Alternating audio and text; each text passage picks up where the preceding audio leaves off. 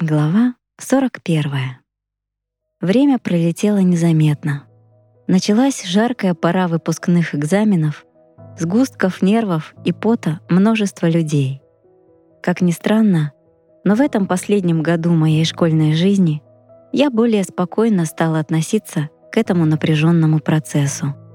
После всего пережитого экзамены казались лишь естественной проверкой своих знаний а не тяжким испытанием судьбы, как считали многие мои одноклассники. И когда все это было позади, когда, наконец, настал долгожданный выпускной бал, я еще долго не могла поверить, что моя жизнь продолжается и что все это не сон.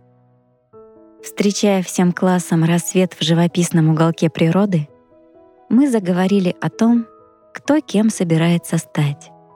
Многие мечтали стать врачами, юристами, экономистами, предпринимателями. А когда об этом спросили меня, я искренне ответила, «Я хочу стать человеком».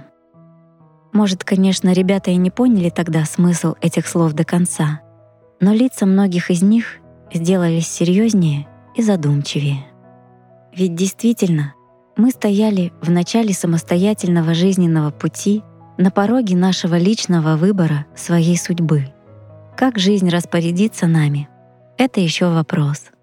Если всмотреться в судьбы разных людей, проживших добрую половину своих лет, то можно увидеть, что множество их жизненных дорог и тропинок впоследствии сливаются в одно стремление — попытку стать человеком. Ибо в этом, как говорил сенсей, и заключается истинный смысл всей нашей жизни.